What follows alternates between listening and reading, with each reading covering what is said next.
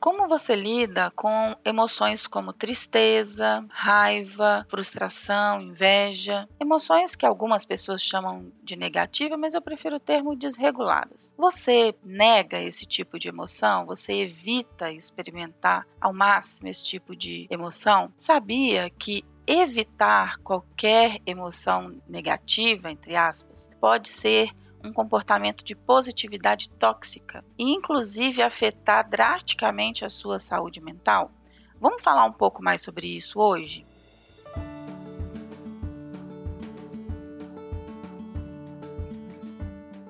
Olá, eu sou a Sheila, eu sou psicóloga e coach. Estou aqui para te ajudar a ter uma vida mais leve, mais feliz e que também você entenda que não precisa estar tá bem e feliz o tempo todo. Eu falo sempre aqui, né, nos podcasts, nos meus conteúdos, que a gente precisa ver mais, né, o copo cheio do que vazio, ver mais oportunidades do que obstáculos, entender os aprendizados que as fases difíceis elas é, é, podem trazer, mas nada disso é, impede você de experimentar ou viver emoções como raiva, tristeza, chateação, frustração ou qualquer uma outra que você encare como não tá, não tá bem. Eu percebo que muitas pessoas chegam para o movimento da terapia, assim, se culpando por não estar bem. Recentemente, um cliente falando comigo, Sheila, eu sou um ingrato, eu tô numa carreira ótima, eu ganho muito bem, eu tenho uma família linda, eu tenho uma casa que eu sempre quis, o carro que eu sempre quis, por que que essa tristeza não passa? E ele se culpando, se culpando por não estar bem. E aí, à medida que o processo terapêutico vai acontecendo, ele vai entendendo também o que não está bem. E é importante diferenciar né, essas emoções, como tristeza, principalmente a tristeza ou essa sensação de farol baixo, é importante acolher essas emoções, tá? É importante olhar para elas entender assim, qual que é a causa raiz. Tem gente que se esforça demais, mas se esforça muito para estar tá bem o tempo todo e nega emoções desreguladas num nível que, como eu disse agora há pouco, que gera culpa, que gera insatisfação, que gera autocobrança, e não é assim que funciona. Vou dar um exemplo da minha vida, assim passando por uma dificuldade muito grande, uma frustração num objetivo pessoal, uma tristeza tomou conta e eu precisei acolher essa tristeza, olhar para dentro, entender o que, que de fato estava acontecendo para tomar decisões bem importantes que vão mudar o estilo de vida, que vão mudar a forma como é, é, vivo, digamos assim, meu dia a dia. Acolher as emoções negativas pode ser um caminho bem interessante de autoconhecimento para que você tome decisões que são necessárias para mudar. Dando um outro exemplo, uma cliente minha do segmento bancário muito, muito insatisfeita, estressada, cansada, num movimento assim de burnout mesmo pelo excesso de trabalho, pelo esgotamento. Já estava vivendo assim de remédio controlado para dar conta do trabalho e estava nesse, nesse ciclo assim, não tá tudo bem, eu ganho bem, eu estou no emprego que muita gente queria ter, essa é clássica. Muita gente queria ter esse emprego que eu tenho, eu não posso deixar a peteca cair. E nesse movimento, assim, procuro atividade física e faço tudo quanto é curso motivacional e ouve afirmações positivas todos os dias, mas negando completamente tudo aquilo que sente de ruim ou de mal em relação ao trabalho dela, né? na situação dela, o trabalho. Tem gente que faz isso com casamento, tem gente que faz isso com relacionamentos com amigos. E é importante você diferenciar a psicologia positiva, que é o que eu uso nos meus atendimentos, né, o mindfulness, é, ou a, a TCC, os métodos principais que eu uso, em momento algum impõe que você precisa negar os seus sentimentos. Assim. Muito pelo contrário, a gente acredita que você precisa acolher todas as emoções.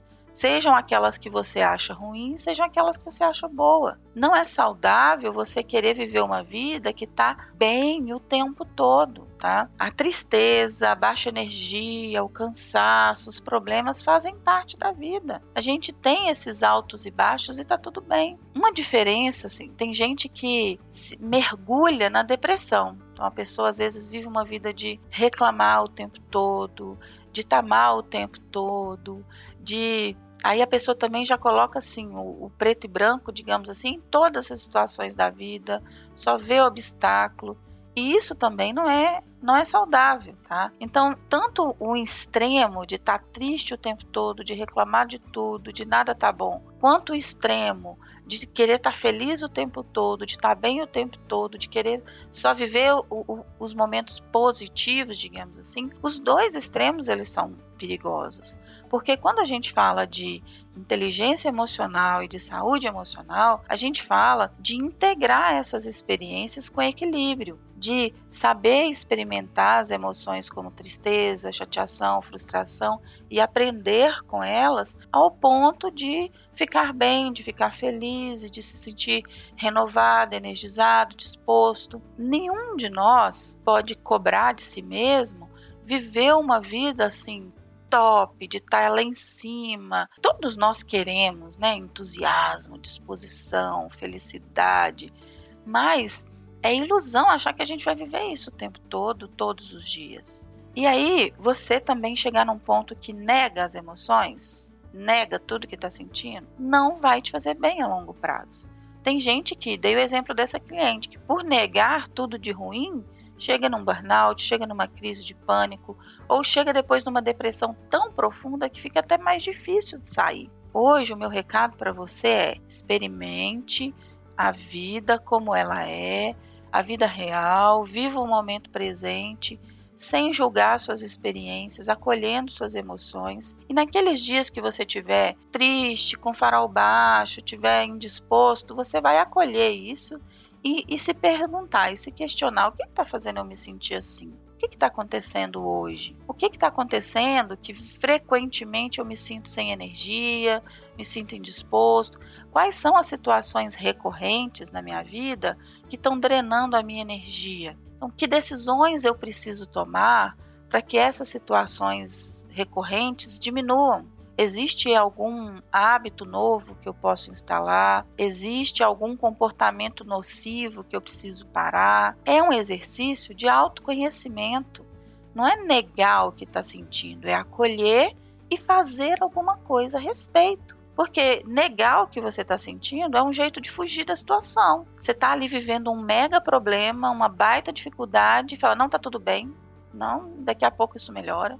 Não, eu vou ignorar isso aqui. Aí tem gente que ignora o problema, mas vai beber, vai fumar, vai tomar remédio controlado para dar conta, porque o problema está ali, ele existe e não fez nada a respeito. Não adianta negar as emoções desreguladas ou que você classifica como ruins e não fazer nada a respeito. Você vai continuar se sentindo mal com frequência, cada vez precisando de mais remédio, cada vez precisando é, de mais coisas para maquiar os sintomas, sabe? É como se existe uma ferida ali que precisa olhar para ela e tratá-la, não ignorá-la. Fez sentido isso para você? Conseguiu entender a diferença entre psicologia positiva, que tem a ver com você desenvolver habilidades para ver mais oportunidades do que obstáculos, desenvolver habilidades para voltar a se sentir bem mais rápido, desenvolver habilidades para lidar com as suas dificuldades de forma produtiva, aprender com seus é, é, desafios. Isso é psicologia positiva. E a positividade tóxica é ignorar as emoções, ignorar tudo aquilo que você está sentindo, que você acha que é ruim, fingir que nada de ruim está acontecendo, se cobrar, ficar bem o tempo todo. Percebe a diferença? A psicologia positiva é um caminho para a saúde e a positividade tóxica é um caminho para a doença. Então, hoje, eu peço para que você reflita sobre os seus comportamentos e as suas atitudes, acolha as emoções e procure fazer algo a respeito. Muitas pessoas, ao acolher as emoções, entender que não está bem, que não está se sentindo disposto, que não tem energia, que está triste frequentemente, que está frustrado frequentemente, acolhendo isso, vai, por exemplo, procurar terapia e fazer alguma coisa a respeito tá? O importante é se cuidar, tratar, entender que algo precisa ser feito, mudar de comportamento.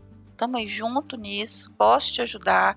Compartilha esse podcast com todo mundo que você puder, para que as pessoas entendam a diferença entre a saúde mental e a doença mental, né? A psicologia positiva e a positividade tóxica, entender que o equilíbrio é possível e existem caminhos para se conquistar esse equilíbrio. Ok? Um abraço!